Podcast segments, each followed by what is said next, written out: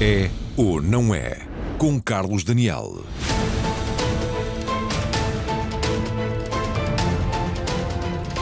Boa noite. Este é um momento fundamental para a Igreja Católica em Portugal e no mundo. Por cá vão agora ser finalmente investigados os possíveis abusos sexuais no clero, estando em funções para isso mesmo e desde há poucos dias, como deve saber, uma comissão independente que é liderada pelo pedopsiquiatra Pedro Streste.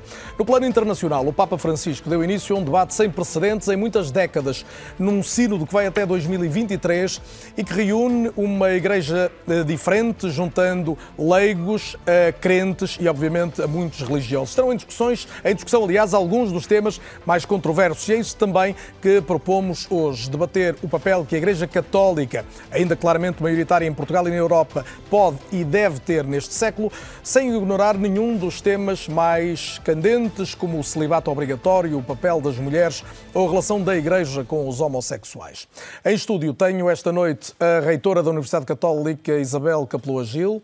Boa noite. Também António Marujo, jornalista do jornal digital Sete Mares é, Sete Margens, aliás, é um especialista em assuntos religiosos e também autor do livro Papa Francisco, a Revolução Imparável. Igualmente connosco o padre jesuíta José Frazão Correia, boa noite e bem-vindo, que é também diretor da centenária revista Brotéria. Ainda Teresa Vasconcelos, professora universitária, que foi diretora-geral do Ensino Básico e pertence ao Movimento Cívico de Mulheres Graal, um movimento internacional já quase com 100 anos. Igualmente o juiz desembargador Pedro Vaz Pato, que é o presidente da Comissão Nacional Justiça e Paz, e ainda Pedro Nobre, psicólogo clínico, ex-presidente da Associação Mundial de Saúde Sexual e que dirige também o Centro de Psicologia da Universidade do Porto. Cumprimentos a todos, muito bem-vindos.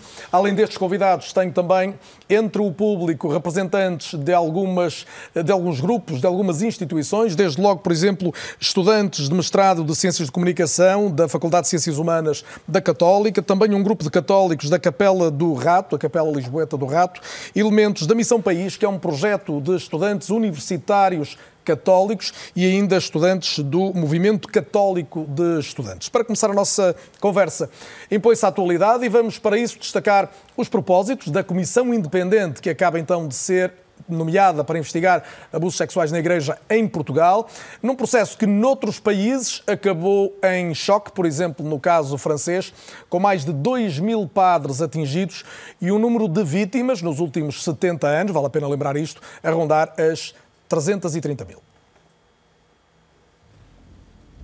Fica clara a rejeição total de qualquer tipo de abuso sexual de menores. Non bisogna mollare sulla protezione dell'innocenza dei nostri figli e dei nostri giovani. Io non mollerò mai.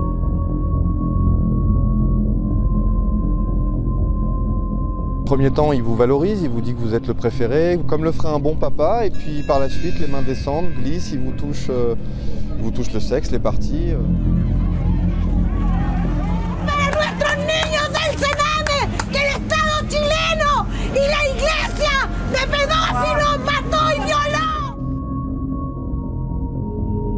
No puedo dejar de manifestar el dolor y la vergüenza.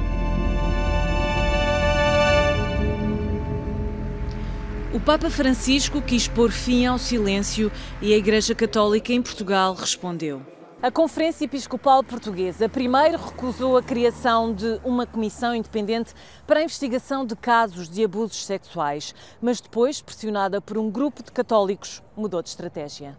Essa comissão vai gozar de real, eh, real independência para, para investigar as coisas.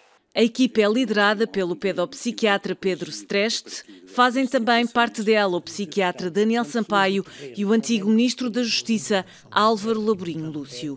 O acesso aos arquivos históricos da Igreja será permitido. A questão da revelação ou não dos arquivos históricos da própria Igreja, abordámos uh, logo que formámos a comissão com o Sr. Dom José, Uh, e que, obviamente, não sendo nós, como disse, uma equipa de investigação, procuramos, se for necessário, vir a conhecer para apurar uh, tudo aquilo que possa ter acontecido em termos deste estudo. Portugal seguiu o exemplo francês. Em outubro de 2021, estes números deixaram o país em choque. 330 mil vítimas de crimes de abuso sexual entre 1950 e 2020. Je pense que chaque victime s'est vécue euh, comme la seule. Et ça fait partie de, de ce phénomène d'emprise et de secret, où le secret n'est absolument pas demandé, mais on, a tellement, on est tellement dans une posture de soumission. Na investigação estão envolvidos mais de 2 mil padres e membros da hierarquia católica francesa. Foram analisados os arquivos da Igreja, Polícia Judiciária Imprensa. Para além disso, a Comissão Independente recebeu milhares de mensagens testemunhos e depoimentos de vítimas e denunciantes. O Papa Francisco reagiu com tristeza. A te, Signore, la gloria, a noi la vergogna. Questo è il momento della vergogna. Os abusos sexuais ensombraram os anos em que João Paulo II liderou a Igreja Católica. Milhares de casos em todo o mundo ganharam voz e tiveram grande exposição mediática durante o pontificado de Bento XVI. Francisco assumiu o compromisso de tolerância zero, pediu várias vezes perdão pelos crimes cometidos, criou um tribunal para estes casos, ordenou a expulsão de um cardeal, bispos, arcebispos e padres acusados de abuso de menores. Em 2019, recebeu no Vaticano 190 prelados, presidentes das conferências episcopais de todo o mundo, para uma cimeira inédita. Files that could have documented the terrible deeds and named those responsible were destroyed or not even created. Francisco reconheceu que são milhões as vítimas destes crimes universais e monstruosos no seio da Igreja. Nessun abuso deve mai essere coperto. La Chiesa non cercherà mai di insabbiare o sottovalutare nessun caso. Na Igreja Católica Portuguesa, a história de Luís Mendes é uma das mais mediáticas. Era o vice-reitor do Seminário do Fundão, onde abusou em 2008 de vários seminaristas. Foi a primeira vez que a justiça portuguesa condenou um padre por abuso sexual de menores a 10 anos de prisão posso dizer nada, é, é porta que fechada. É que ouvir lá dentro? Eu não posso dizer nada. A RTP contactou as 21 comissões diocesanas de proteção de menores criadas em 2020. No período de um ano, receberam sete queixas, algumas foram arquivadas. Em Braga foram recebidas duas denúncias relativas a sacerdotes que já morreram e outra sobre factos ocorridos há mais de 30 anos. Na Madeira, o padre Anastácio Alves foi investigado há cerca de 15 anos por abuso sexual, mas os processos foram arquivados. No ano passado, a Comissão recebeu outra queixa relativa a 2018. O Ministério Público ainda não se pronunciou e o padre está em parte incerta. Em Viseu, este ano, um padre foi suspenso preventivamente pelo bispo.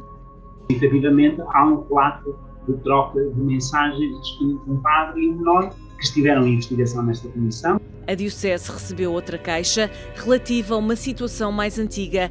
Neste caso, o sacerdote continua em funções e com uma paróquia atribuída.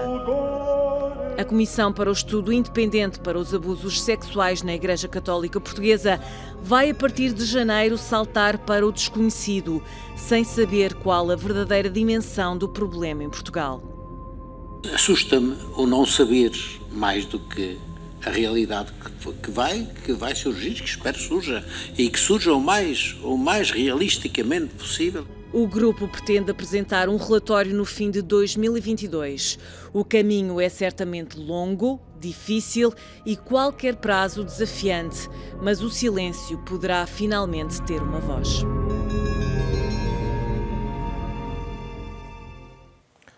Cumprimento de novo todos os meus convidados. Começo pelo Padre José Frazão Correia, já o disse há pouco, Padre Jesuíta, dirige também a revista Brutéria. Uh, temos aqui uma expectativa que ninguém é bem capaz de medir. Uh, teme que um, em França acabou em choque aquela investigação, que isso possa acontecer o mesmo por cá? Não sei, vamos ver quais são os resultados que, que a Comissão vai conseguir apurar. Parece-me importante sublinhar a relevância desta decisão da Conferência Episcopal, seguramente resultante da sua avaliação, mas imagino que resultando de toda a onda de choque provocada concretamente pelo pelo relatório Sauvé em França. Portanto, há uma pressão, uh, há uma pressão mediática, há uma pressão da, da, da, sociedade civil sobre a própria Igreja e creio que essa pressão, por mais difícil que seja, é benéfica para a própria Igreja, porque de facto, enfim, vendo esta, esta peça, a, a vergonha, o choque, enfim, o turbamento com, assumido desde, desde o Papa Francisco obviamente. e vai chegando chegou também a Portugal. Não temos noção da, da, da, própria realidade. Esperemos por isso que a Comissão possa possa apurar. Mas parece-me aqui uh, vejo este movimento como uma necessidade de reparação da, enfim, de toda a situação. Nós, enfim, na linguagem teológica ou sacramental falamos do perdão e uma coisa é o perdão, outra coisa é a reparação que decorre desse perdão. E aqui há uma reparação em relação às vítimas, obviamente, mas há uma reparação também em relação à sociedade do conjunto e até à própria Igreja, porque há muitos cristãos que se sentem também. Este momento em Portugal pode ser clarificador nesse sentido, permitir superar, virar uma página? Eu espero que seja, porque há aqui uma. A Igreja vive de confiança. A Igreja testemunha eh, na nossa linguagem, testemunha a, a, a, bondade de Deus, o amor de Deus, a confiança em Deus e, portanto, a Igreja ou é fiável, confiável, ou não tem qualquer credibilidade. E, portanto, há aqui um dever de restaurar esta credibilidade junto da Igreja, de, qualquer batizado, mas obviamente também no contexto social onde está inserida. Portanto, há um dever de reparação, que neste caso também é um dever de memória. É? Dar a possibilidade a potenciais vítimas de poderem uh, expor. Por muito que isso venha a, carregar um pouco na, na, na, no peso sobre a Igreja do que aconteceu, é relevante, mesmo que já não seja possível reparar judicialmente, é relevante saber se aconteceu e fechar esta porta. Eu creio que sim, porque é mais, é mais pesado uh, uma suspeita sem confirmação, não é? E, portanto, há um dever de, este, este, dever de reparação é um dever também de desobstrução da própria memória, dar a possibilidade a qualquer vítima de se exprimir, da Igreja poder reparar as situações concretas e, ao mesmo tempo, há também um dever da, da, Igreja no conjunto e, obviamente, uh, no contexto social em que se encontra, de criar as condições para que este, este, este, este, este dever de memória, de reparação, possa acontecer. Obviamente que é um, é um exercício doloroso, difícil, incerto, mas parece-me incontornável, porque de facto, se não restauramos a, a, memória, eh, também o futuro está condicionado, porque haverá sempre uma suspeita: será que aconteceu, será que não aconteceu, será que ficaram Até porque este tipo de atos são, obviamente, hediondos, a maior parte deles, seja em que circunstância for, mas dentro da Igreja, por maioria de razões. Não? É? Obviamente. Uh, o Papa Francisco escreveu um texto, ainda antes com provincial, creio eu, em, em Buenos Aires, em que, em que falava da distinção entre pecador e corrupto. E ele dizia que o corrupto precisa de um abanão, de um choque, para tomar consciência da sua realidade. Eu creio que, gostando muito de dizer isto, acho que foi isto que está a acontecer à Igreja. Houve um abanão que veio de fora, da, da, da sociedade civil, da, da, da, pressão mediática, para fazer cair uma, enfim, uma suposta uh, uh, superioridade moral que de facto temos que reconhecer a fragilidade e a corrupção interna à Igreja. Eu falo como, como cristão, portanto, assumo a cota parte de um corpo que precisa de se refazer, precisa verdadeiramente reparar-se. Reparar e este é o momento disso? Este é o momento disso, uh, uh, acho que era inevitável. Caso contrário, a Igreja não tem liberdade, não tem credibilidade na sua missão. Teresa Vasconcelos, além de pertencer a um movimento internacional que reúne muitas mulheres cristãs e, e, que discute muito o papel da mulher na Igreja, e já lá vamos também a isso, mas eh, a Teresa tem uma longa experiência também de educação, é professora do ensino superior, mas com especialidade na educação da infância. Uh, ou seja, uh, será talvez uma das pessoas que nos pode responder a esta pergunta. Acontecendo isto com a gravidade acrescida de acontecer dentro da Igreja, a verdade é que lidou com jovens, lidou com adolescentes, lidou com crianças. Os abusos existem para lá, obviamente, da Igreja. A Igreja é um espelho da sociedade ou é mais que isso neste, neste assunto? Um, objetivamente, parece-me que a Igreja deve ser mais do que isto tudo, ou deveria ser. Mas também é espelho da sociedade e nós sabemos que o abuso de crianças existe em todos os meios sociais, não apenas nos meios mais eh, desfavorecidos, e também eh, percorrendo todas as classes sociais. E, portanto, eh, precisamos ter coragem para olhar para isto, que, é, como disse o Padre Frazão, é uma vergonha, sobretudo dentro da Igreja Católica porque... E é importante por isso que a Igreja Católica em Portugal finalmente tenha finalmente, cedido e admitido finalmente. esta investigação. E penso que vai foi tarde? Um, foi um passo, eu acho que vai tarde. Confesso que acho que, que demorou tempo, mas mais vale tarde do que nunca. E o facto é que a Igreja aceitou que se criasse uma comissão que é independente. E eu sublinho independente. E com personalidades Com personalidades muito respeitadas na, na, na, sociedade, até com pontos uh, de vista diferentes. A abertura, como vimos na reportagem, a abertura dos arquivos da Igreja para se poder uh, pesquisar seriamente. Uh, e, portanto, eu pessoalmente acho que há aqui alguma esperança, sendo que e, e como especialista em educação de infância, sendo que nunca mais se recupera. Isto é um dado de facto. Nunca mais as crianças que foram abusadas sexualmente recuperam, porque a sua infância foi-lhes tirada. Uh, nomeadamente, a própria relação com a sua sexualidade passa a ser diferente todo um, um halo de culpabilidade ligada à, à sexualidade. E, por outro lado, as crianças têm é que brincar, não podem ser manipuladas a ponto de serem objetos, porque a realidade é que são objetos sexuais. E isso é um crime. Penso ainda que foi muito importante que uh, aquilo que o Papa disse é que o problema não era só da Igreja que um problema é um problema social e, portanto, deve ser julgado civilmente.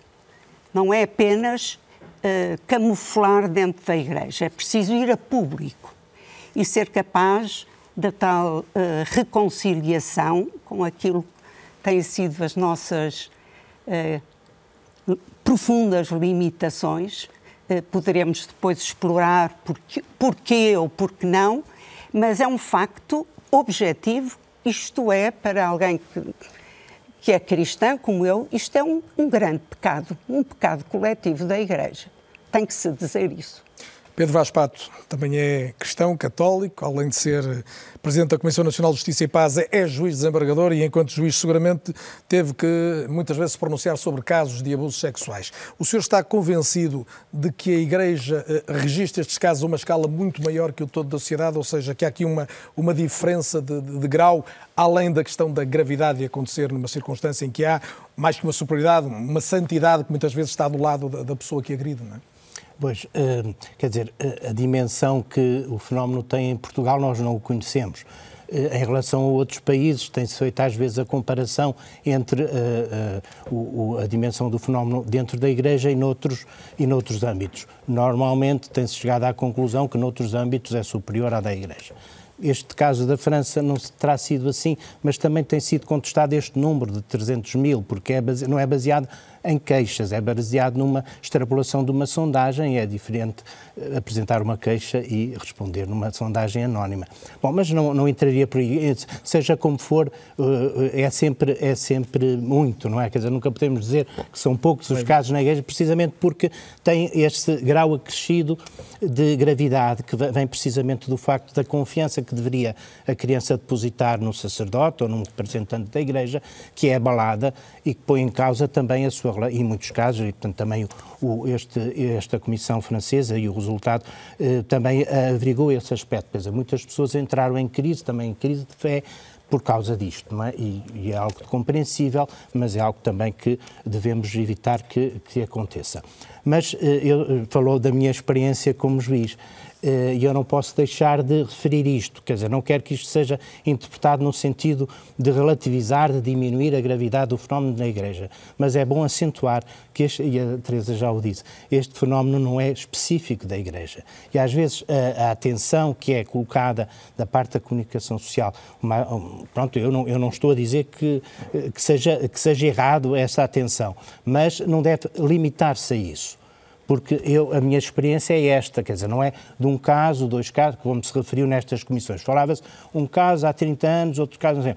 Eu tenho quase todas as semanas casos destes e não são de há 30 anos, são de hoje, não é? Quer dizer, não, às vezes podemos nos esquecer pensando. Ou seja, casos de abusos sexuais chegam-lhe às mãos. Chegam-me às mãos todas as. Enfim, estou a exagerar todas as semanas, mas melhor do que eu ainda foi uma, uma, uh, umas declarações do, do diretor da Polícia Judiciária que falava em 1.300 casos no primeiro semestre deste ano. Uh, e também, como disse a Teresa, isto acontece em todas as a chaga social é indiscutível, dentro da Igreja tem uma agravante, é isto, no fundo? Tem uma agravante, eu não sei se, eh, portanto, se a dimensão é maior ou menor, nem, nem acho que isso devemos, eh, devemos eh, insistir muito nesse aspecto. O que devemos é sempre... esperar é que a investigação aconteça e chegue até onde? Mas eu gostava só de referir o seguinte, porque eu vejo que às vezes, portanto, e também estas reações de alguma resistência da parte de membros da Igreja a esta investigação, tem esta explicação. Pode criar-se eh, eh, esta ideia de que, precisamente, esta ideia é um fenómeno específico dos sacerdotes. E, portanto, e o sacerdote é, é mais perigoso do que a generalidade das pessoas. Portanto, potencialmente poderá mais facilmente praticar estes crimes. Isto não tem fundamento nenhum. E eu compreendo também que uh, uh, a, a, reputação de muitos sacerdotes que são, têm comportamentos exemplares neste âmbito e, no, e noutros seja afetada. Falaram-me de, em certos países, eh, os sacerdotes deixavam de se identificar como tal, portanto, de usar cabeção, porque tinham medo de ser, para evitar ser ofendidos, não é? quando não tinham nada a ver com os casos de abusos sexuais. Eh, eu tenho casos de eh, abusos sexuais praticados tenho casos, quer dizer, já, já tive conhecimento, praticados por médicos, por professores, e longe de mim pensar e a maior parte que, até sabemos que a confiança... normalmente num meio muito próximo das crianças abusadas, e, era um meio familiar. Até no, os, os, pais, os padrastos, etc. E, e, portanto, longe de mim perder a, dizer que não, não podemos confiar nos médicos, porque há alguns que são condenados por abusos sexuais acho que isso também se aplica aos sacerdotes. O Pedro Nobre também queria, sobre isso. Queria só dizer uma coisa. Hum, hum, esta, esta comissão francesa propõe, e a Igreja Francesa aceitou, hum, a reparação destes casos, também a reparação monetária. É claro que a reparação monetária é uma forma, não é propriamente uma forma, enfim, é uma compensação, como se verifica em relação a outros casos.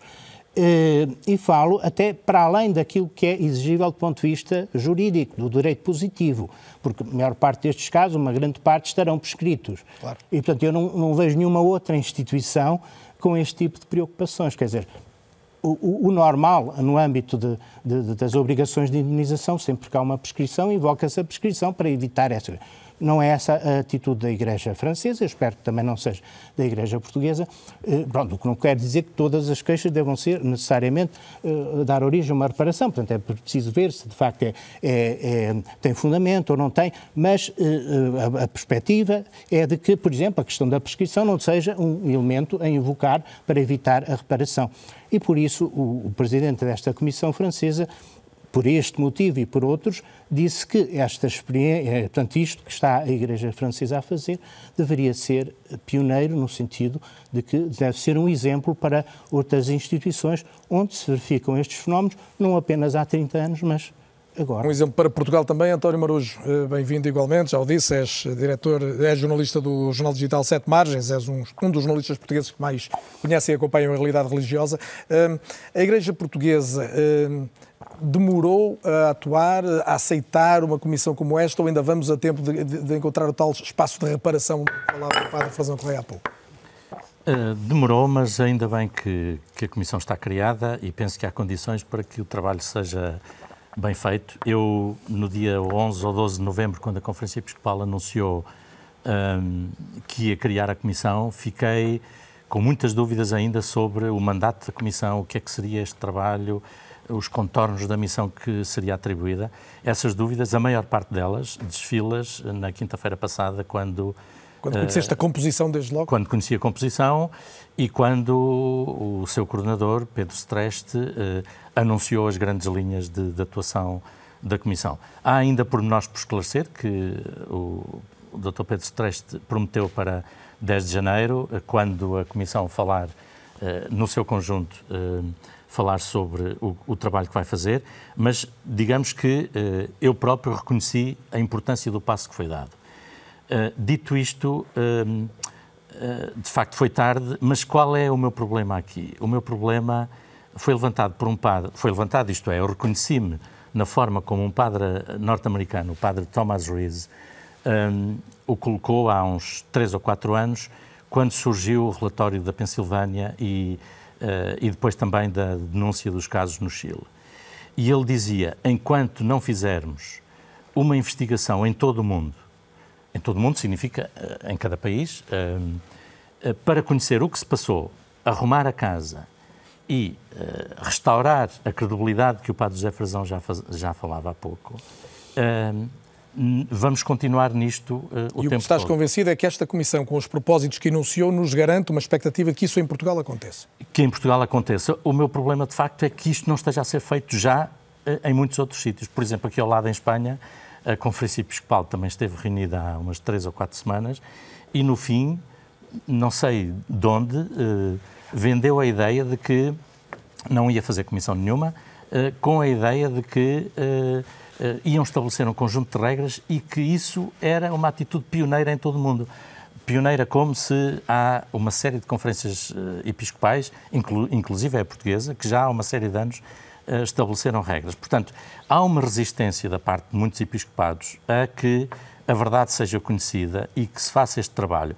E eu aí tenho pena que o Papa, quando foi desta cimeira que foi referida na peça, não tenha, de alguma forma, levado a essa obrigação.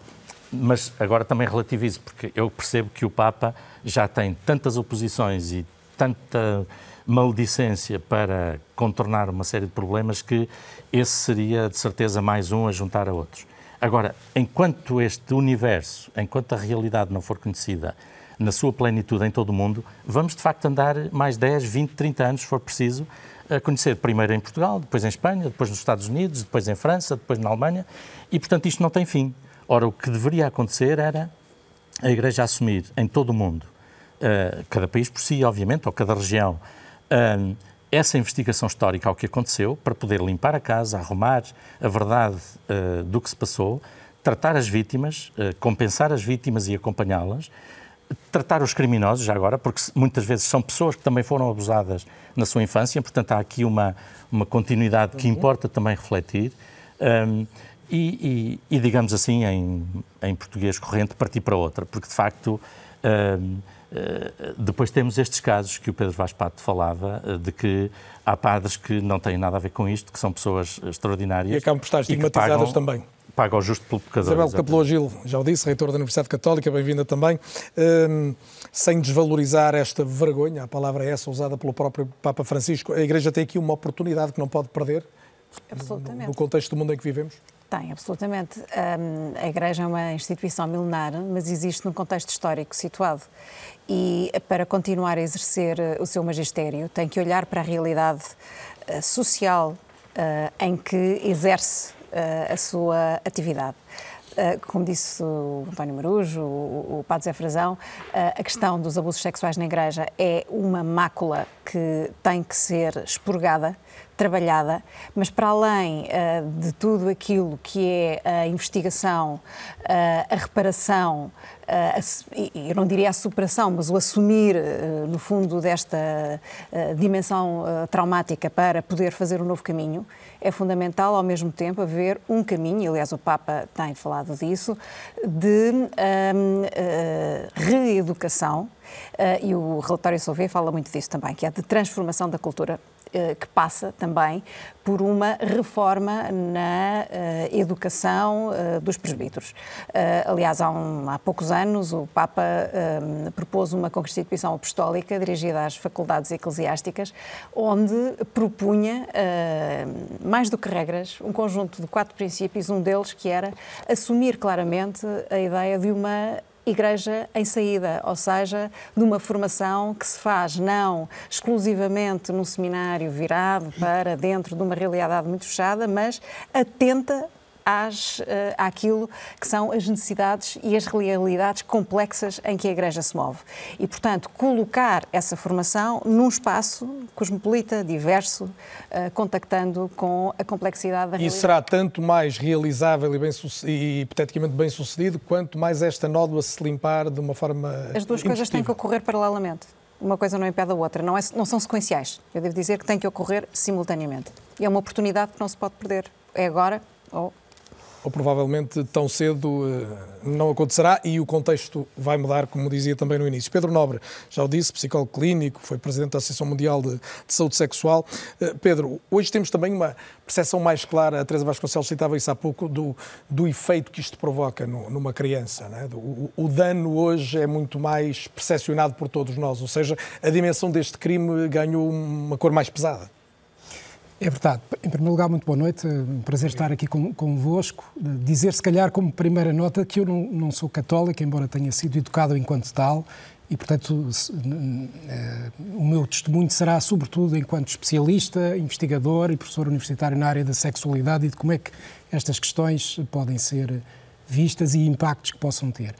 E, e na verdade, ehm, cada vez conhecemos mais porque cada vez há maior eh, atenção, não só mediática, mas global, para estas questões de, do abuso sexual e dizer também, já agora, na verdade, o abuso sexual é transversal, é um facto, é indesmentível e, portanto, não podemos apenas isolar esta questão da Igreja. Mas, eh, se puder ir um bocadinho atrás, e já vou às questões das consequências, porque são muito importantes, eh, eu gostava de aproveitar para dar um pouco aqui aquilo que são os dados mais recentes conhecidos, com revisões sistemáticas da literatura sobre precisamente o fenómeno do abuso sexual eh, no contexto da Igreja Católica, mas também comparando com outro tipo de contextos, sobretudo contextos de institucionalização. Porque, na verdade, esse é um aspecto também central aqui. O abuso é transversal, como dissemos, acontece em diferentes meios, mas eh, há determinadas características, sobretudo em instituições, instituições que favorecem o possível aparecimento ou magnificação do abuso sexual e, nesse caso, a Igreja também está dentro dessas instituições. Não é, não é caso único, mas está nesse contexto. E, e, este estudo é um estudo de 2017 que faz, que revê todos os estudos publicados sobre esta matéria até agora, investigação. Uh, é verdade que os estudos são sempre diferentes, de países diferentes, com metodologias diferentes. Mas o facto de haver uma revisão sistemática dá-nos aquilo que é uma panorâmica geral e dar-nos um conjunto de tendências. E, e eu gostaria de dizer, o que esse estudo basicamente diz é que, uh, no essencial, o, o, o contexto e as, as características dos abusadores e os efeitos nas vítimas não são muito diferentes de outros contextos. Portanto, o contexto da Igreja não é necessariamente diferente em relação a todos esses aspectos. Agora, há características que, as, hum, se quisermos, que as eh, distinguem das outras. Uma delas é o facto da maior parte das vítimas serem homens. Enquanto noutros contextos institucionais, e estamos a falar, podem ser escolas, podem ser uh, clubes desportivos, uh, podem ser outras congregações de outras, de outras igrejas, etc., onde há crianças institucionalizadas, de facto. Uh, as Noutras acontecem tanto em rapazes como em raparigas? Mais, mais ou menos 50% a 50%. Enquanto que aqui a maior parte das vítimas, estamos a falar cerca de 80% ou mais, são, as vítimas são jovens rapazes ou crianças. Uh, o outro aspecto interessante também é que tendencialmente são crianças mais velhas. A média destes estudos todos era de 12 anos, enquanto que nos outros, nas outras instituições era de 6 anos. Isto também dá-nos aqui uma ideia já interessante. são pré-adolescentes? Uh, exatamente. Estamos a falar, há uma diversidade muito grande, mas a média é sensivelmente, é, é quase, é quase o dobro da idade. Dos, outras, dos outros estudos de outras instituições. E depois dizer que aqui, obviamente, há uma grande diversidade. Estamos a falar de 40 estudos em vários países, mas é verdade que nos Estados Unidos, uma parte deles nos Estados Unidos e a outra parte na Europa, Alemanha, um, Irlanda, uh, Canadá, etc., vários países europeus, sobretudo, e Estados Unidos, são, são os contextos onde estes estudos foram feitos. Uma outra, um outro aspecto importante, e aqui uh, tem a ver com a questão do poder, e, e, e, esta é uma das razões porque nas, não só nas, nas instituições, sobretudo, todas estas que referi, há, um, há um, uma relação uh, extrema, de, muito diferencial em termos de poder. É, e isto, obviamente, coloca e uma proximidade muito grande com o abusador, porque, pode, porque obviamente, é com certeza alguém que é superior hierárquico, e provavelmente seu confessor, etc. E, portanto, isto torna, hum, se quisermos, estas circunstâncias mais complexas ainda e, de alguma forma, promove ou facilita. Se quisermos, é, é algo que habitualmente é facilitador do abuso. Dito isto, nem, obviamente nem todos são abusadores. Uh, curiosamente, este estudo fez uma estimativa. A estimativa vale o que vale, porque, mais uma vez, diferentes estudos, diferentes metodologias, diferentes países, mas é um número e, portanto, é interessante pô-lo em cima da mesa. A estimativa foi de 4%, ou seja, nestes estudos todos, a estimativa média é de 4%. O que isto podemos Portanto, transpor para a realidade de eh, abusadores, eh, ou A eventuais abusadores. percentagem eh, de, de- de, portanto, nos contextos institucionais nos- de, de padres, abusadores, de padres e não só, não, não, só- não são só padres, é de instituições religiosas católicas, seria estimativa de 4%. Hum, isto dá-nos uma dimensão, obviamente é é interessante Aí não há isto. comparação com outras instituições não religiosas. Neste estudo eles não conseguiram comparar porque nas outras instituições não havia f- forma de fazer estimativa, mas é, é uma- é apenas um indicador interessante.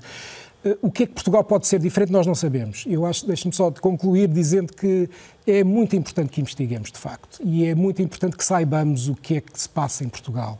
Uh, independentemente da, dimensão ser maior ou menor, acho que mais relevante do que ser 2, 3, 4 ou 5%, é de facto a natureza do problema. É muito importante que a Igreja o tenha reconhecido. E, a minha, uh, e, e um outro aspecto também que eu acho fundamental, a questão da reparação. Eu acho que é absolutamente fundamental e acho que todos nós devemos estar envolvidos nesse processo de reparação. Um, e, e a reparação passa, eu diria, sobretudo por reparação psicológica e emocional. E também, para concluir, e um aspecto que já foi aqui também levantado, os abusadores também podem ser ajudados.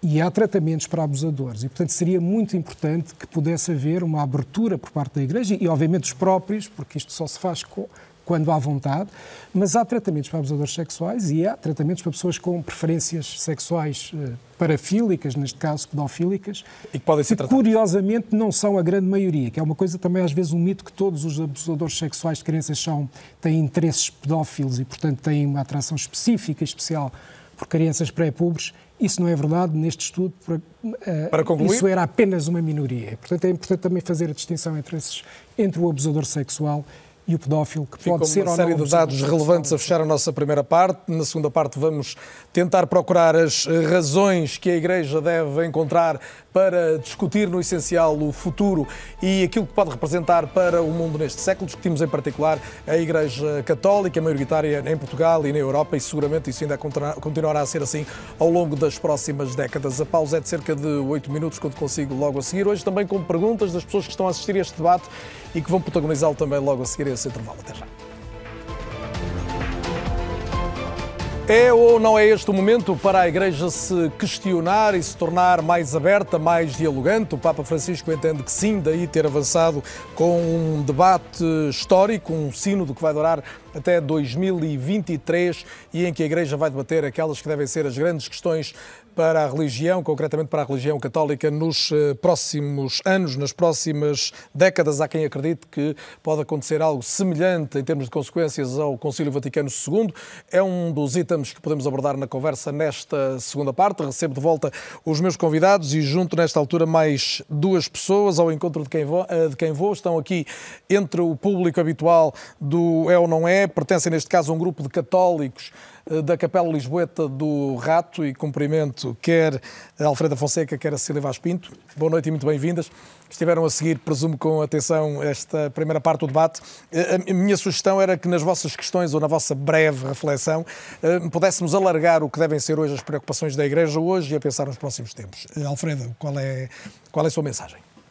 Bom, este, não há dúvida que o tema é extremamente desagradável quando nós começamos a pensar a Igreja pelo lado clerical de um cancro que há num caso específico, que é o caso dos abusos sexuais, que é absolutamente intolerável eh, como crime e como, hum, como existência em qualquer contexto, nomeadamente no contexto eclesial, mais ainda.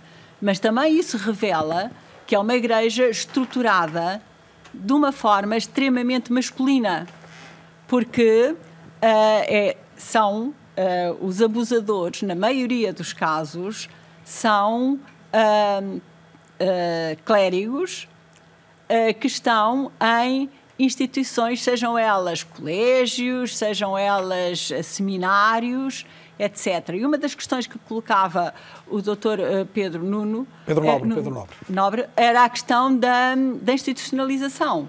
As institucionalizações, quaisquer que elas sejam, hum, miúdos institucionalizados têm mais facilidade em serem abusados e em terem menos recursos para conseguirem. está feito esse sublinhado.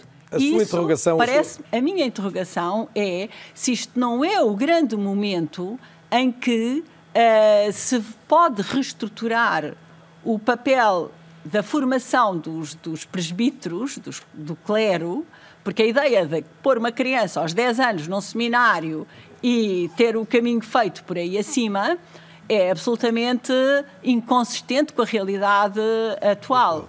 E, portanto, uma das questões que este, este caminho sinodal pode abrir é uma outra forma de, de formar. formar e de formar clérigos e leigos porque também, uh, também há casos de instituições uh, de religiosas que também uh, não são de todo exemplares, houve casos na, na Irlanda. em Portugal, a nossa igreja tem sido extremamente clericalizada e fechada. E, neste momento, o Sínodo quer chamar toda a gente. Aqueles que estão dentro da, da igreja, aqueles que estão na periferia, naqueles que têm. Uh, está aqui uma bela oportunidade. É uma para... excelente oportunidade para avançar por caminhos novos. E já deixou uma boa questão, que é essa da formação, não vou deixar, deixar e cair. E a questão das mulheres, de uma maneira geral, porque a questão das mulheres é uma questão fundamental, não só em termos de voz, como em termos de poder. Garanto-lhe que é outra questão que não vou deixar cair. Cília Vaz Pinto, o seu contributo passaria prioritariamente por. Não, a questão aqui é mesmo esta abertura da Igreja, não é? Que isto agora significa também uh, quer a abertura destas, destas comissões, quer o próprio Sínodo. E realmente eu acho que o, sínodo, que o caminho sinodal pode ser aqui uma abertura para a Igreja do, do terceiro milénio, não é? Em que traz uma palavra muito importante que é a participação, não é? Há três palavras: comunhão, participação e missão. E traz a participação. E a participação é, como diz Alfredo, a participação de todos, a participação dos leigos no seu cotidiano. Um bocadinho longe destas eh, estruturas de, de poder, não é? Também. Ou seja, um, seguir um bocadinho, ao fim e ao cabo, aquele caminho de Jesus, que não era centrado... E essa participação já está a acontecer. Esta participação começa agora a acontecer não é? com, com o SIND neste, neste caminho e que não pode parar. Portanto, é assim, é realmente aqui uma, uma, uma lança, uh, mas não pode parar. E, portanto, há muitas coisas que depois têm que ser continuadas. E a maneira como vamos continuar uh, tem que ser discutida também, não é? Porque não se pode parar com, com, eh, eh, com este caminho, não é? Muito bem. E, portanto, há muito a discutir, há muito a refletir e, e têm que ser chamados as, os cristãos no seu cotidiano, como eu digo. Uma igreja mais aberta, em definitivo. De, de poder que estão aqui uhum. neste, neste estúdio que nos assustam um bocadinho, não é? Uh, ou seja, a igreja. Mas hoje aqui temos até simbolicamente a participação Exatamente. também, no vosso caso de crentes, é e que participam do debate, além de quererem participar de outro debate mais decisivo para a igreja. Muito obrigado a ambas. Até já. Temos aqui algumas questões relevantes. O desafio para todos nesta segunda parte é olharmos então verdadeiramente aquilo que são os grandes desafios para a Igreja, mas eh, Padre José Frazão Correia, não, não resisto a pedir-lhe que responda àquela interpelação: deve ou não mudar a formação de, dentro da Igreja? Eu não sei se, deve, se a pergunta é se deve mudar. Agora, obviamente, em contextos, eh, a formação deve adequar-se às pessoas que está a formar e no contexto em que elas se, em que elas estão, obviamente.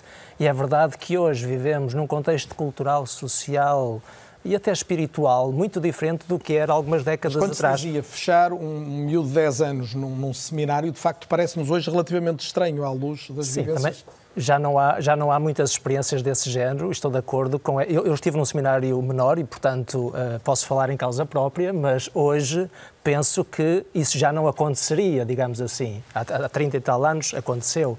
Agora mais do que abrir ou não abrir, obviamente a formação deve estar ao serviço do que se espera, neste caso, de um presbítero ou de um, de um ministro ordenado. E Parece-me que o que se espera de hoje de um ministro ordenado, de um padre, para simplificar o discurso, é muito diferente do que uma concepção uh, sacral e hierárquica que dominou, digamos assim, a compreensão do sacerdócio uh, durante, direi, quase milénios, uh, séculos seguramente. Hoje, já não hoje, mas com o Vaticano II, se calhar estamos longe ainda de dar corpo a essa compreensão, o sacerdócio, claramente, que é, que é entendido, primeiro, transversal a todos os batizados e depois a alguns batizados que, para o serviço da comunidade, eh, recebem um sacramento particular e, portanto, o Vaticano II já não entendeu o sacerdócio ministerial como um poder sacral ou hierárquico, simplesmente. Se calhar estamos longe de, de, chegar, de chegar aí. Portanto, eu diria que a formação dos ministros ordenados deve ter hoje, se calhar, uma, uma componente uh, psicológica, como se calhar no passado não teve, e em muitos casos já tem, mas eu diria também cultural, estética, artística, para além de todos os conteúdos teológicos e filosóficos já fazem parte da formação. Mas, obviamente, que uh, uh, os responsáveis por comunidades os, os ministros ordenados, a formação que se lhes dá hoje seguramente, estou de acordo com isso, não pode ser aquela que era dada há alguns anos. E se calhar aí, em alguns casos, os avanços são grandes, mas se calhar como padrão ainda há muito caminho a fazer. Estou de acordo com, com essa observação. Isabel Capelou Gil, a pergunta é aberta. Qual é que lhe parece que são as maiores dificuldades que a Igreja enfrenta e se as relaciona com as matérias mais controversas? O celibato obrigatório, o papel da mulher dentro da Igreja, a relação com os homossexuais, por exemplo? Deixa-me falar de uma coisa que me interessa imenso e que eu acho que é absolutamente fulcral uh, abordar, que é o papel das mulheres na Igreja. O papel das mulheres, uh, obviamente, que nós estamos a falar de uma instituição milenar, uh, masculina, é? onde uh, as mulheres têm tido até há muito pouco tempo uma posição uh, secundária. O Papa Francisco tem dado claramente um sinal de que é necessário fazer essa revisão e fazê-la, uh, em primeiro lugar, em termos da própria organização. já foi feita a nomeação de algumas mulheres como subsecretárias de Estado para um, um dicastério dos leigos, por exemplo, é, é uma novidade, não é? Um, são pequenos passos, mas uh, relevantes, porque este é um assunto absolutamente crucial. Portanto, não só o, o papel importante uh, na, nas estruturas uh, da organização, na, na sua, no seu braço mais social, no seu braço mais temporal, digamos, e na sua ação, mas uh, também olhar de novo para uh, o papel das mulheres, uh, fazer uma análise daquilo que foi o papel das mulheres na, no início, na, na, origem da Igreja. Há um grupo de trabalho que está a abordar essa questão. Falta que eu diga que Cristo terá sido um revolucionário, puxando as mulheres para o centro exatamente, do Exatamente, quer dizer, quando nós comparamos o papel das mulheres no Evangelho com aquilo que está no Antigo Testamento, há uma dimensão de reconhecimento do papel da, da, das mulheres que seguem Cristo que é absolutamente absolutamente transformador e coloca, e coloca um cultura, limite é? para essa maior, maior participação das mulheres? A questão da ordenação é possível no médio prazo ou não vê isso como ou necessário ou viável? Eh, eu não acredito em revoluções, mas acredito em transformações e em reformas. Eu acho que o primeiro caminho tem que ser um caminho de reforma eh, e este momento sinodal é um momento absolutamente crucial para que estas vozes se façam ouvir. Uh, não basta, é, porque tem que ser um, um, movimento, aliás, como foi o Concílio Vaticano II, uh, que seja claramente dialogado e, e, e consensualizado não é? Uh, dentro da Igreja. e a oportunidade, há bocadinho falávamos da oportunidade, a oportunidade está-se a fechar. Eu tive, tive, tive, a ocasião de dizer isto numa reunião das conferências episcopais europeias.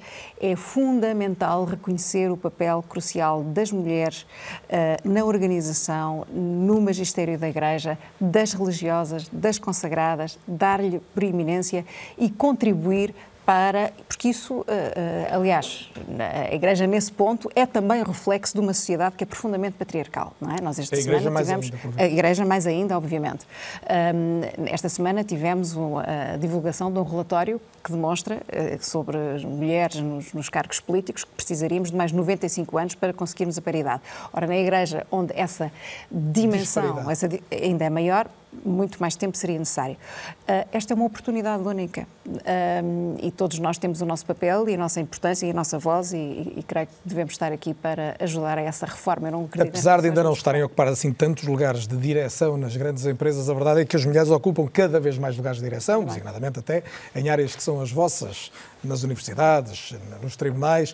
Uh, Uh, Teresa Vasconcelos, obviamente não ia deixar de ouvir sobre este tema. É sim. Uh, o que é que gostava mesmo que acontecesse? E tentando ser concreta, as pessoas em casa uh, perguntam-se, mas o que é que as mulheres podem ou devem fazer mais que não, se, não fiquem apenas por um maior protagonismo das consagradas, das religiosas ou por aquelas leituras na, nas missas que já convivemos todos desde, desde crianças?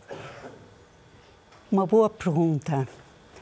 Um o meu mais profundo desejo é que as mulheres tomem a palavra um, em paridade com os homens, é óbvio, mas que tragam uma qualidade, uma renovação na vida da Igreja, num sentido de uh, Acho sempre que o acesso, isto é a minha opinião, o acesso ao sacerdócio é importante, mas não é exatamente tal como o sacerdócio é hoje. Eu vejo uh, uh, as mulheres a trazerem à Igreja uma, uma estrutura muito mais linear. Mas isso é possível sem chegarem ao sacerdócio? É possível. Eu acho que é possível. Agora, em, em, somos uma minoria e sem chegar ao sacerdócio, enquanto o sacerdócio for tomado como um lugar de poder, aí é preciso as mulheres estarem lá, sem dúvida alguma. António Marujo, é... qual destas revoluções pode estar mais próxima? Uma benção a, a recasados, divorciados e até homossexuais, uma, um papel mais forte das mulheres rumo até ao sacerdócio, ou o fim do, do celibato obrigatório? O fim do celibato, porventura, mas uh, a minha questão é do modelo do sacerdócio. Aliás, eu começaria pela palavra, porque uh, na Igreja Nascente, nos, nas primeiras décadas do cristianismo, não se fala em sacerdócio. Sacerdócio é uma palavra do judaísmo.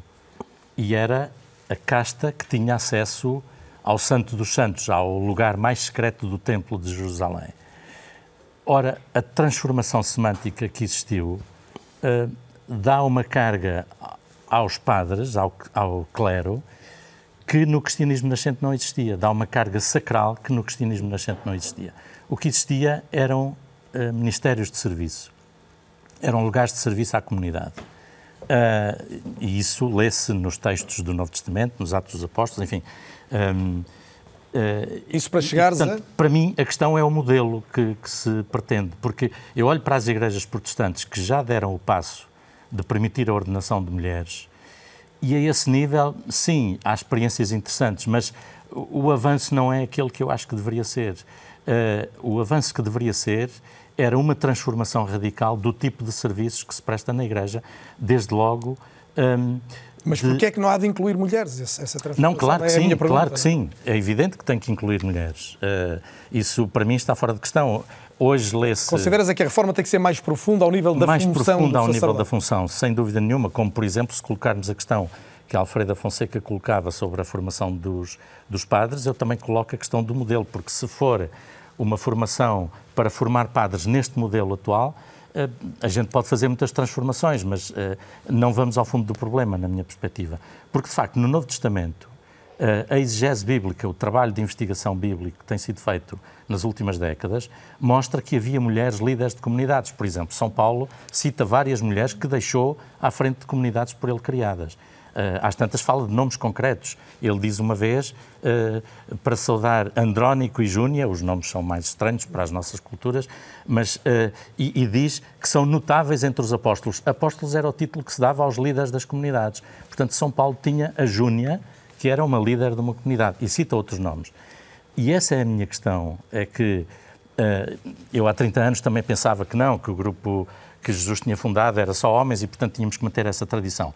Simplesmente vamos estudando as coisas e vamos uh, aperfeiçoando as leituras e o conhecimento e damos-nos conta que, de facto, uh, o problema é muito mais fundo do que. Eu creio que isto estou esclarecido. Pergunta pura e dura para uma resposta mais concisa que puderes.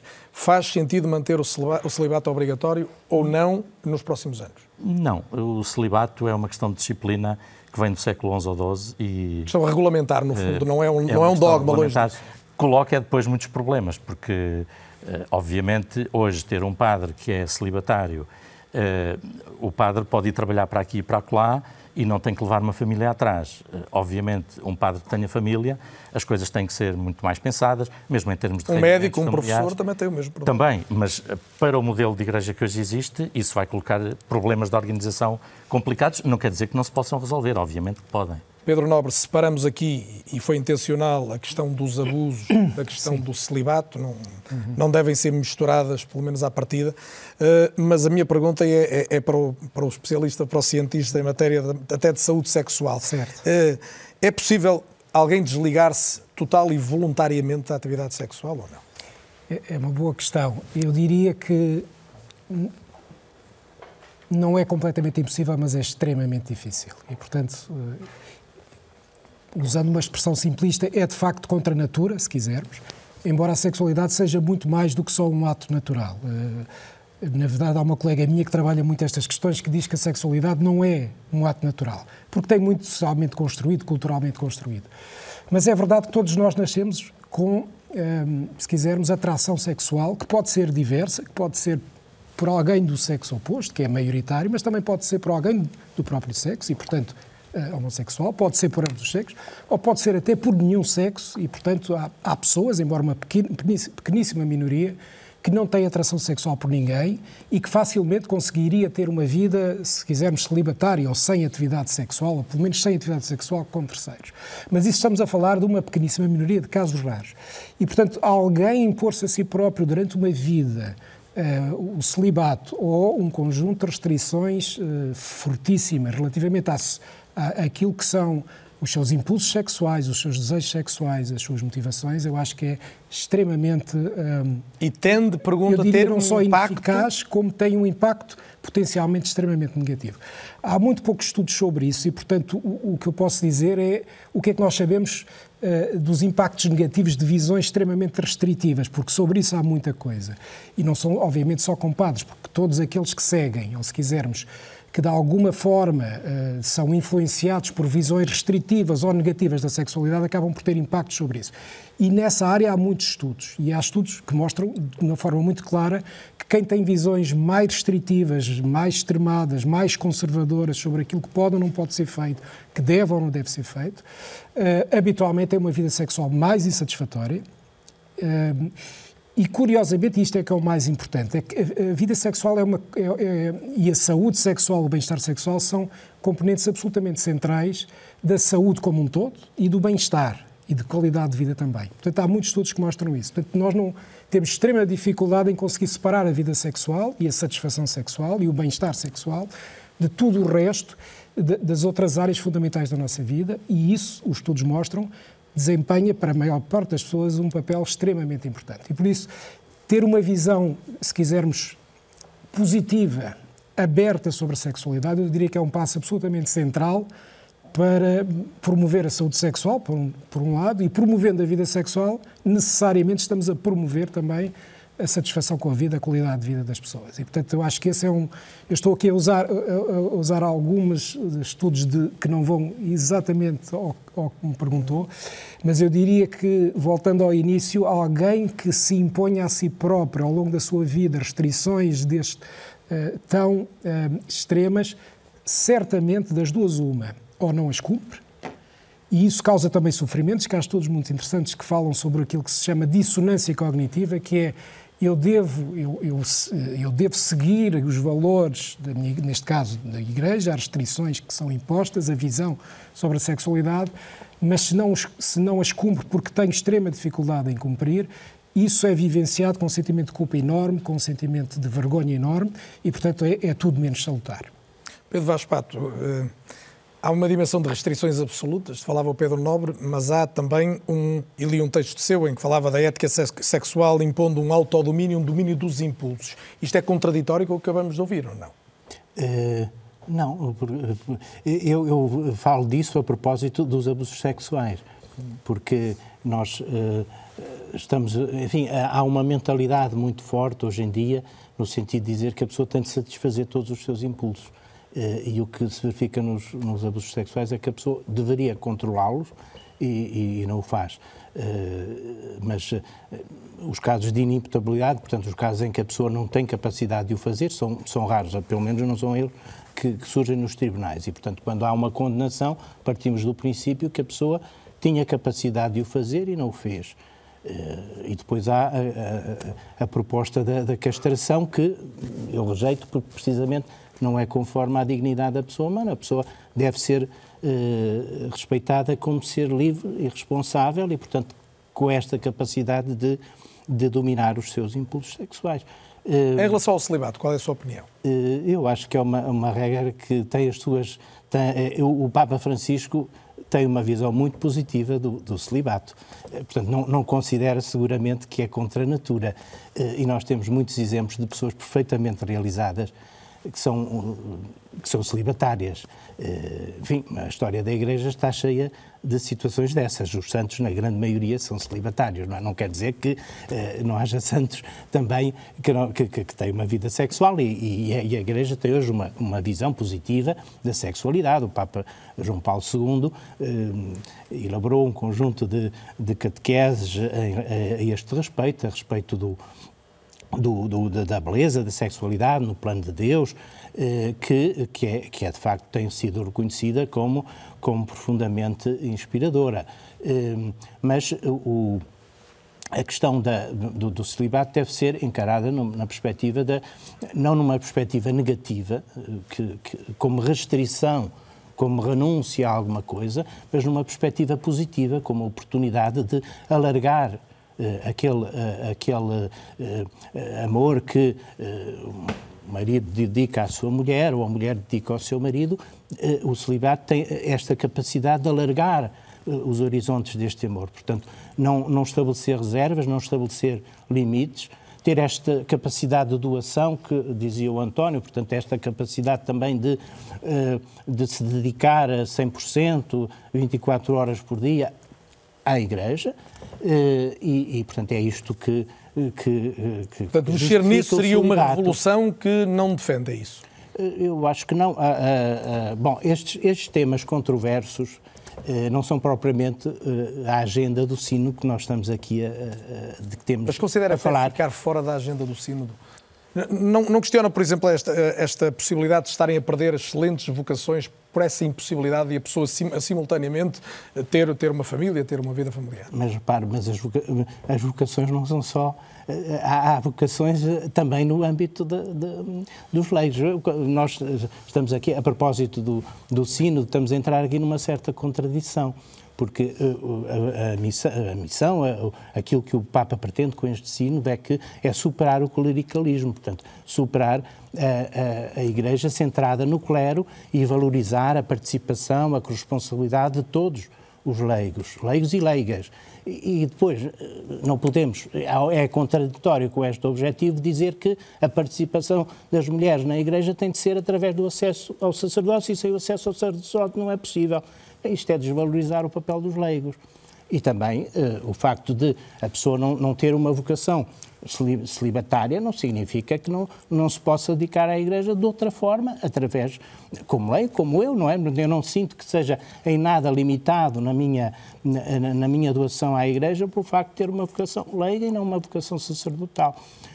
Eh, é toda uma mentalidade que deve ser superada. Eh, eh, o, que, o desafio que, que, o, que, o, Papa nos coloca ao, ao, convocar este sino e ao convocar esta fase de uma participação mais alargada, que já se verificou noutros, noutros sínodos, mas nunca desta forma tão largada, é precisamente esta. Não é, não é tanto a ideia de uma certa democratização no sentido de eh, criar correntes de opinião contraditórias, lutas de poder. Eh, é, eh, a Igreja é comunhão e esta comunhão é, não é menos que a democracia, num certo sentido é ainda mais, porque todos são valorizados, todos devem ser valorizados, independentemente de serem maioria ou não maioria, e depois...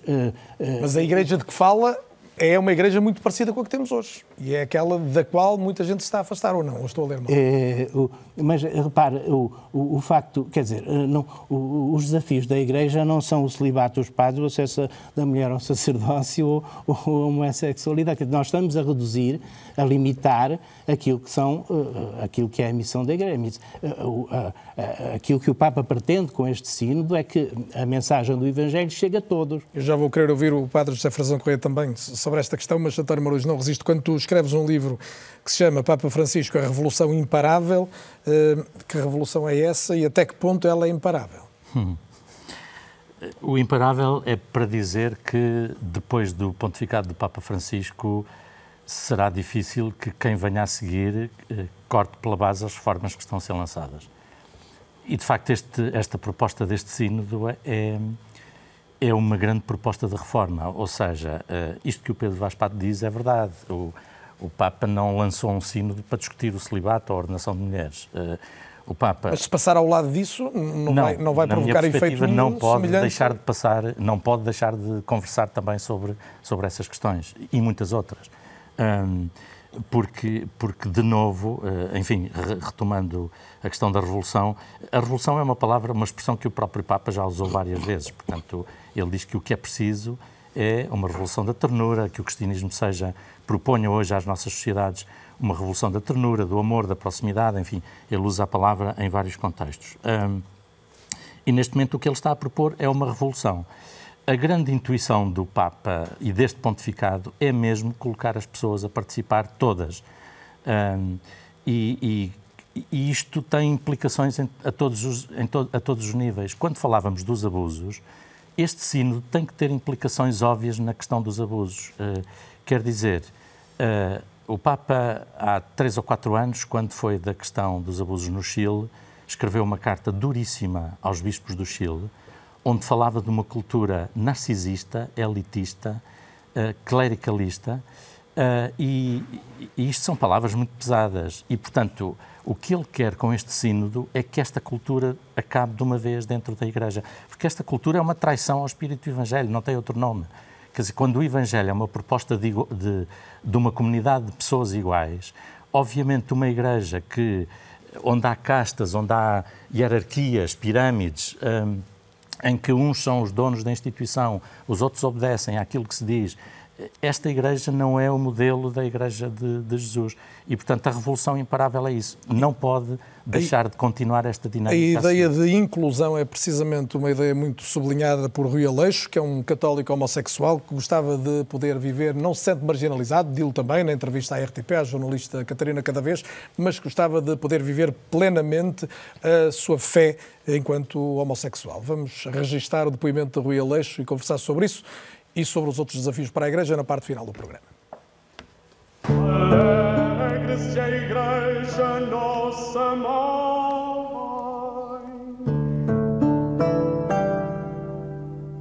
A fé é inabalável, mas Rui Aleixo também não quer negar quem é. A Igreja o que diz uh, oficialmente é que ninguém é condenado pelo facto de ser homossexual, não é? Uh, desde que não o pratique. Pronto, é, é um bocadinho contraditório, não é? Nunca vi nenhuma contradição em ser uh, cristão, uh, em ser crente uh, e, em, e em me sentir e saber amado por Deus como sou. nunca vi que isso fosse. que tivesse qualquer questão em relação a isso. Não se sente excluído, Sim. mas defende uma igreja que escuta, acolha todos os que a queiram viver.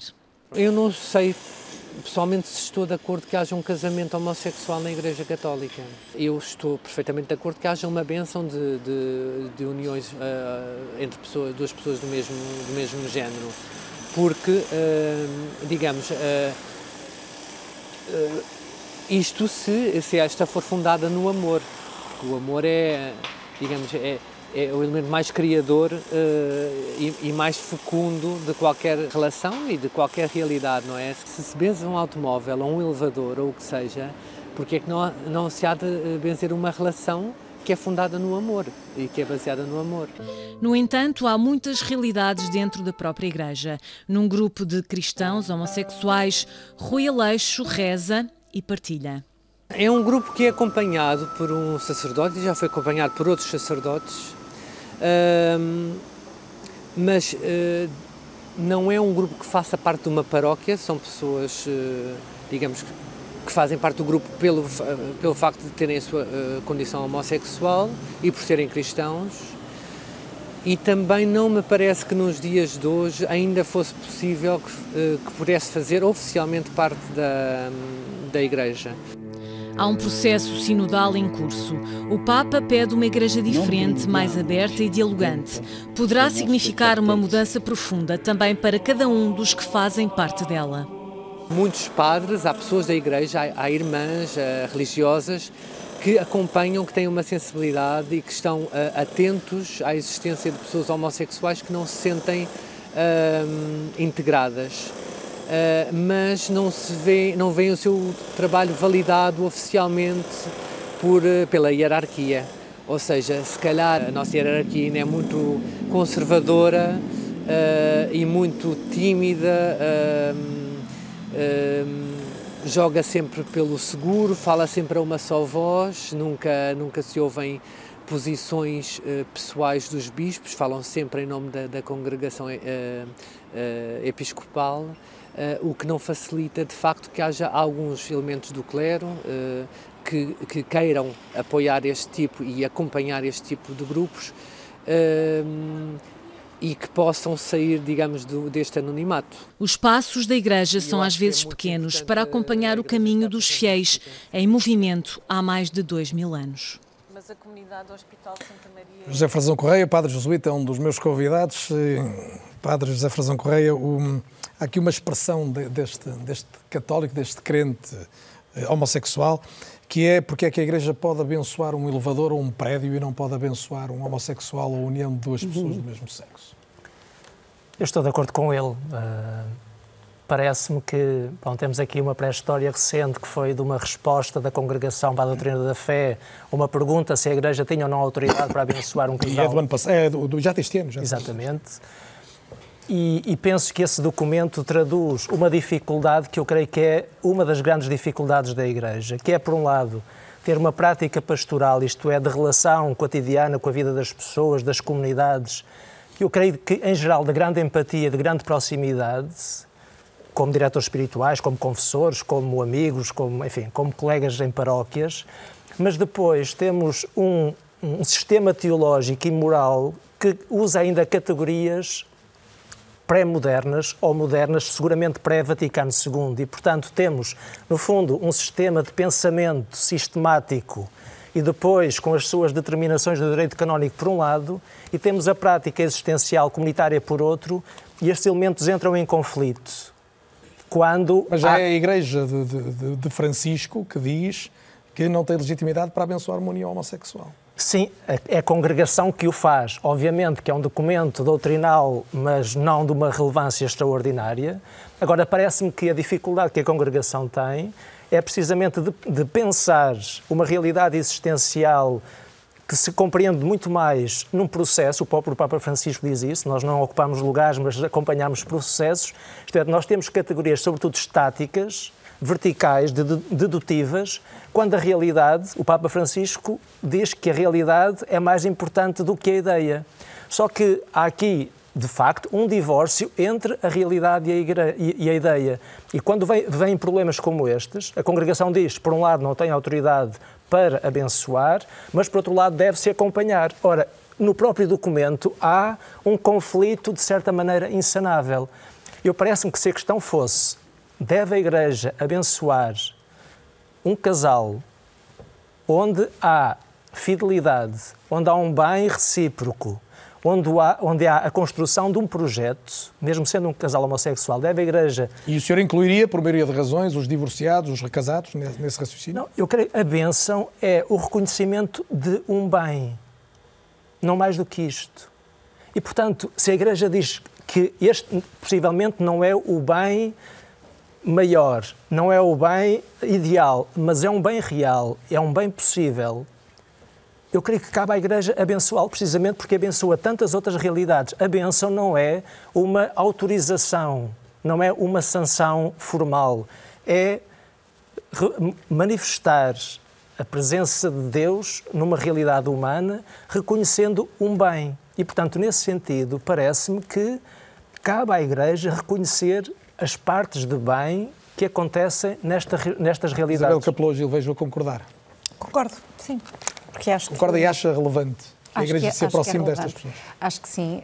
Um, há alguns tempos ouvi, uh, numa reunião de universidades uh, católicas, justamente, um uh, padre jesuíta, o padre James Martin, a falar da realidade e da dificuldade que uh, muitos homossexuais católicos sentem em ser uh, acolhidos um, e o sofrimento que isso implica, quer dizer, e aquilo que a doutrina uh, da Igreja nos ensina e aquilo que nós crentes acreditamos um, é na inclusão e não na, numa prescrição que abusa e exclui.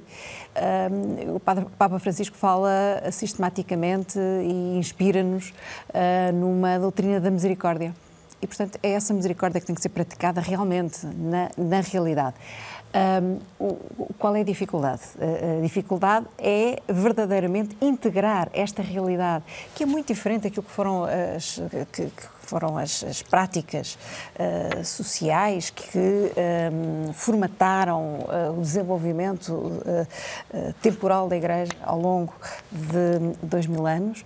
Como é que se faz essa adequação à, à, à realidade sem criar uma cisão?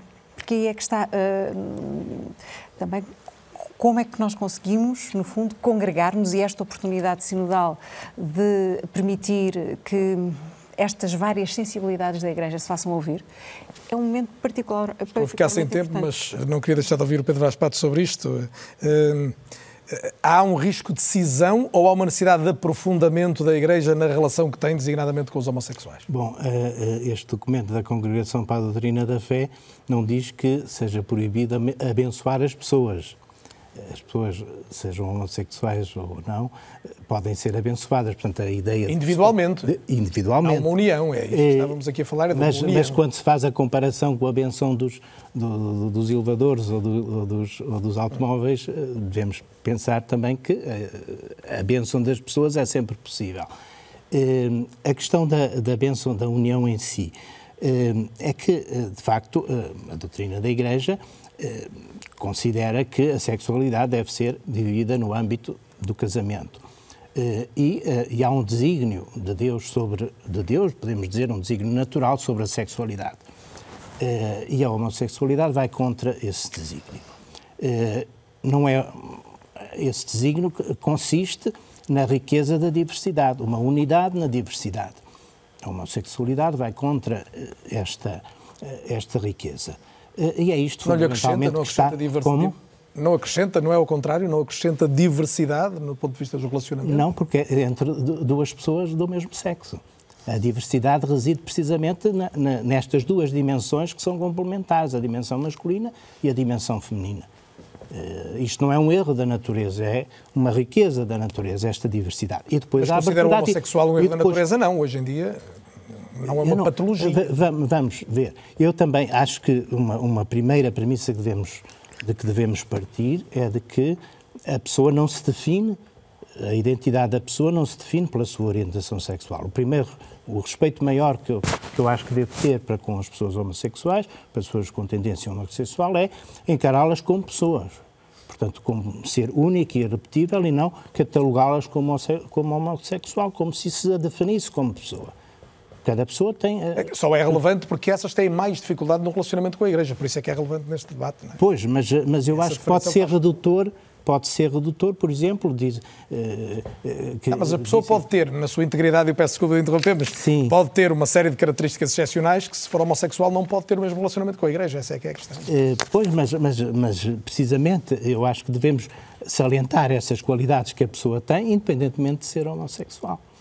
Uh, e, depois também, quer dizer, a, a, a, doutrina da Igreja não diz que a tendência em si é, é negativa, é, portanto, é uma realidade que, não, que não pode ser ignorada. E que, e, portanto, estas pessoas não, não podem ser marginalizadas, tenho dito várias vezes o Papa Francisco, mas eu também não vejo que, para não as marginalizar, tenhamos que aprovar este comportamento Pedro Nobre, esta... o que é que a ciência nos diz hoje sobre até que ponto a homossexualidade é inata e, portanto, alheia a uma decisão de alguém? É? Muito bem. Essa pergunta não é de resposta sim ou não, porque realmente há Mas eu, eu garanto-lhe que só tenho um minuto, um minuto e qualquer então, coisa para si para poder ainda ouvir uma opinião A orientação sexual é multideterminada, aqui. há uma componente de facto genética, há muitos estudos que mostram isso, mas também há um conjunto de outras componentes diversas, experienciais, vivenciais, culturais, etc. Mas eu gostaria de dizer uma coisa que eu acho que é absolutamente central. A, essa, a diversidade sempre existiu.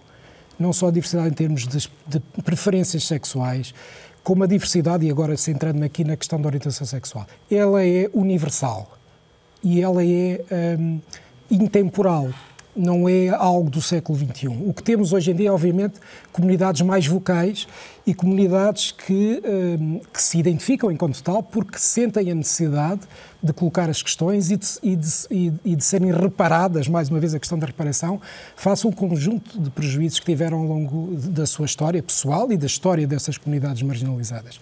E eu devo dizer que isso é extremamente relevante. E, e eu, enquanto ex-presidente da Associação Mundial de Saúde Sexual, devo dizer que nós, um dos grandes trabalhos foi desenvolver uma declaração de direitos sexuais, onde este é, não era este, mas este é um, dos, um deles, o direito à diversidade e, portanto, à aceitação de todos independentemente da sua forma de expressar a sua sexualidade. Um, isto é extremamente relevante. Concluindo? Porque, um, concluindo, infelizmente, hoje em dia nós verificamos retrocessos civilizacionais na Europa, e, e vou lembrar o caso da Polónia, uh, que, tem um, que tem aumentado significativamente estratégias que são uh, antidireitos humanos, usando, de facto, o discurso de que a homossexualidade não é natural. O que eu tenho pena é que uh, muitos dos argumentos usados sejam relacionados com a religião e eu acho que isso um, eh, é tudo aquilo que eu não aprendi quando era criança e quando andei na catequese, que é a compaixão e a aceitação do outro. António Marujo. Uh, já agora dá-me só 10 segundos para dizer que o livro que eu escrevi sobre o Papa foi escrito também com o nosso camarada Joaquim Franco. Joaquim Franco é outro, uh, portanto, outro camarada e outro jornalista que sabe bastante destas matérias. Sobre esta questão, Ontem publicámos no Sete Margens, passa publicidade, um texto sobre um filme que, que apareceu agora aqui nas salas portuguesas, que é sobre a história de uma freira do século XVII, uh, eh, mística, e que tem uma relação homossexual com outra freira num convento. Uh, o filme baseia-se numa história real, que foi investigada e estudada por historiadores, por uma historiadora, pelo menos. Um, uh, eh, e nesse texto, o autor, que é um padre do Norte, diz que há um paradoxo. O cristianismo é uma religião da carne, eh, o credo cristão é Jesus encarnou, portanto, tornou-se uma pessoa igual a nós, ehm, mas ao longo dos, destes dois milénios, ehm, com a história, passámos a conviver mal com as questões da sexualidade e do corpo. Eh, e esse é um trabalho que eu acho que também tem que ser feito. É, de novo, para mim é muito importante ir à, à matriz e às origens, não para fazer igual, mas para que isso nos sirva de inspiração para os tempos contemporâneos, é percebermos como é que foi a atitude de Jesus uh, e a atitude dos primeiros cristãos. E essa atitude, desde logo, é uma atitude de inclusão e é uma atitude que não estabelece uh, questões de disciplina moral. E aqui estamos a falar de disciplina moral. É uma atitude que, sobretudo, estabelece um, ehm, uma forma de relacionamento ético que propõe que faz uma proposta de felicidade às pessoas. E é por aí que o cristianismo tem que ir hoje Estamos quase a terminar. Eu vou deixar-lhes um desafio e vou dar-lhes um minuto para pensarem nele, que é em 30 segundos resumirem ou alguma coisa que ficou por dizer neste debate e que gostavam, gostavam de deixar, ou essencialmente, se quiserem, aquilo que gostavam que acontecesse nos próximos tempos à Igreja Católica, desde logo, foi sobre ela que falamos mais hoje. Mas eu tenho um minuto guardado para dar palavra a um jovem também é importante que os jovens tenham palavra nestes assuntos. Não está cá só nessa qualidade, está como um membro de um, de um grupo de jovens católicos, o Tomás Rodrigues. O Tomás é um recém-licenciado em Direito. Uh, Tomás, uh, ouviu uma série de coisas. O que é que tem a dizer? O que é que gostava de perguntar? Só tem um minuto. Uh, antes de mais, muito boa noite, Carlos. Muito boa noite a todos os oradores e, obrigado. e a toda a gente lá em casa que nos está a ver. Uh, eu, eu ouvi aqui muito falar em, em vergonha e em choque. Uh, eu reitero estas palavras e acho que por um lado, é positivo falarmos nisto, porquê? Uh, porque também é sinal da exigência que a própria sociedade tem para com a Igreja e para com o seu papel. Ou seja, se de facto isto é transversal a todas as classes e não é só à Igreja, o choque que cria na Igreja é devido a esta exigência que nos é pedida como cristãos, do que mais do que jovens uh, que vivamos algo que nos foi dito uh, pela tradição ou pela geração, consigamos verdadeiramente perceber e viver a proposta que, que a Igreja nos faz e que, e, e que Jesus viveu. E a partir do momento em que, e peço desculpa pela expressão, não nos está colado a cuspo, e conseguimos verdadeiramente perceber o que é que nos é pedido, então tudo se torna muito, muito, muito mais fácil. Um, e para acabar? E aqui vamos ao ponto da, da formação e deixo só dois apontamentos muito rápidos, que é uh, encontrando, identificando este problema no seio da Igreja Católica, como é que pode uma Igreja que deve ser aberta a tudo e a todos fazer parte desta reparação psicológica destas mesmas vítimas, ou seja, partindo do problema da Igreja, como é que a Igreja pode fazer parte da solução nesta reparação? E, em segundo lugar, se nesta formação uh, que nos é pedida, não só nos seminários, como falávamos, mas também nós jovens, quer nas catequeses, quer nas faculdades, um meio muito importante, uh, se a eventual falta de vocações não traz uma certa pressão na escolha daquilo que, que nós somos ou para aquilo que somos chamados. O Carlos é, é chamado a ser jornalista, uh, eu sou chamado a ser eventualmente advogado. A falta de, de vocações pode ter alguma pressão e eu agora estou cheio de pressão do tempo e a ser chamada a atenção por causa disso. Tomás, muito obrigado pela presença também. Obrigado a todos de resto. Agradeço a todo o público presente esta noite. O exercício tem que ser mesmo cumprido com o maior rigor, porque eu vou extravasar o tempo limite do programa e com o risco de ser literalmente multado. Mas, Teresa, já muito que não ouço, gostava de começar por si esta ronda final. O que é que ainda gostava de dizer hoje? Eu gostava de dizer que a minha esperança neste caminho sinodal é que seja mesmo um caminho de escuta, um, que já foi, aliás, uh, sublinhado aqui a propósito da homossexualidade. Eu gostava que a Igreja se preocupasse menos com a sexualidade, porque é uma forma de controle como outra qualquer. Isto passa-se com as mulheres, uh, de uma forma muito forte e, portanto, e, e, que se centrasse nas questões mais importantes deste mundo. Uma delas? A injustiça, Muito a bem. pobreza. Está identificada. A rejeição dos, dos E o Papa. Francisco fez esta semana, quando foi junto dos imigrantes, quer em Exatamente. Chipre, quer em Lesbos. Uh, Pedro Nobre, o que é que faltou dizer? Bem, eu acho que já, eu gostaria de dizer, se calhar também terminando uma mensagem mais positiva e, e sendo, sendo aqui alguém que está de fora da Igreja de alguma forma, embora inevitavelmente sou tocado por ela, dizer que a Igreja tem um papel muito importante e, e, obviamente o que a Igreja faz é, é, é ouvido, seguido, hum, criticado, aceito, etc. E portanto eu, eu acho que, eh, na verdade, olhando para aquilo que aqui já se falou bastante, para a mensagem do Padre Francisco, a mim, como alguém que não sou crente, mas na verdade eh, é uma figura inspiradora em vários sentidos, eh, que- estes aspectos que, que- com a coragem de ir onde mais ninguém vai, e de facto ir aos locais onde estão imigrantes que realmente morrem eh, no mar, no rio, nas, nas, atravessar fronteiras, etc., é um exemplo de coragem a seguir. E, e dizer também em relação à sexualidade, eu acho que esta forma de dizer, deixar de preocupar com a, igreja, com a sexualidade é uma forma muito interessante de dizer, porque a sexualidade, é verdade, é muito importante, faz parte da vida, se calhar deixar de bem, preocupar e eu já é aceitá-la. E eu acho, Pedro que o padre- muito eu acho que o Papa está a fazê-lo. Calhar, às vezes nem é tanta a Igreja que fala tanto de sexualidade, mas quando se fala da Igreja vem sempre, ah, vai lá a questão da sexualidade. Se formos ver no discurso do Papa Francisco, ele- fala mais das questões de- de- da pobreza. E o que é que gostava de falar só para acabar? É que 20 este, eh, eh, se virmos a história da Igreja, ela é feita de momentos de trevas e de luz, de morte e ressurreição. Talvez este, eh, eh, eh, o- revelar desta tragédia dos abusos sexuais seja um destes momentos de morte e a fé diz-nos que podemos esperar uma ressurreição que pode passar precisamente pela, pela mudança que a partir daqui deve, de- deve, deve surgir em todos nós. Não? é? Isabel Capelou Gil. Bem, eu devo dizer que eh, parece que este é um momento essencial para falar do reforço do papel da Igreja enquanto hum, eh, instituição que uh, afirma o, aquilo que são os valores seminais da nossa civilização, uh, da, do reconhecimento da dignidade, uh, dos direitos, o, a dedicação à verdade, os princípios da ética. Crentes e não crentes, nós somos herdeiros de um modelo e um modelo de sociedade em que nós vivemos, é herdeiro de um modelo cristão. É essencial que a Igreja reforce o, seu, o seu papel, uh, mas para tal, uh, olhando para aquilo que são as vozes e as perspectivas diversas daqueles que a, que a acolhem. E, portanto, eu diria a última palavra é reconhecimento de tudo aquilo que são as, as, as a diversidade uh, deste grande grupo. Padre José Frazão Correia, ouvimos um jovem, só dou esta nota introdutória. Uh, eu sinto que o momento que a Igreja vive é um momento extremamente difícil, mas ao mesmo tempo sinto também que é um tempo extremamente promissor. Uh, o Vaticano II abriu um caminho que ainda está por realizar e creio que o Papa Francisco está verdadeiramente não a, não a trazer novidades, mas a apropriar-se do Vaticano II.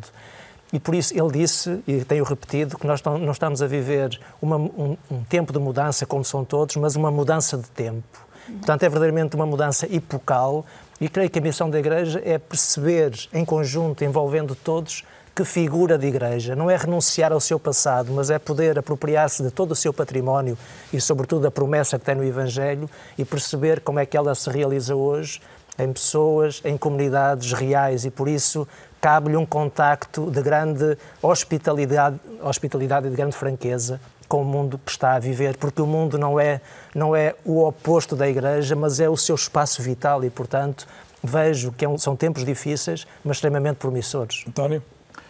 Uh, Parece-me que grande, a grande questão para a Igreja é de que forma é que o cristianismo, a experiência cristã, volta a ser significativa para as pessoas do nosso tempo. Uh, Jesus foi uma experiência significativa para quem o conheceu, foi uma experiência marcante, decisiva para muitos, e, e penso que a grande questão hoje é essa, ou seja, uh, em questões como os refugiados, como as grandes injustiças que, que atingem o nosso mundo, as questões dos egoísmos. O Papa fala da, da urgência da fraternidade, que é, uh, uh, digamos, do, dos lemas, do lema da Revolução Francesa, é a dimensão que falta completar mais. Um, e, e, essas questões, que são o cotidiano da vida das pessoas, essas questões são a grande interpelação no fundo A grande interpelação é como é que a experiência cristã tem uma palavra significativa, significante a dizer à vida das pessoas do nosso tempo. Eu agradeço-lhes muito o contributo que trouxeram nestes, nestes 90 minutos de tempo útil, um debate que foi diversificado, não duvido que teve contributos ricos com visões obviamente diferentes sobre o que é hoje a realidade da Igreja, sobretudo o que pode ser neste terceiro milénio do catolicismo ou neste século que já vai com quase 21 anos completados. Da minha parte, boa noite, muito obrigado. É ou não é voltar a ser de hoje oito dias.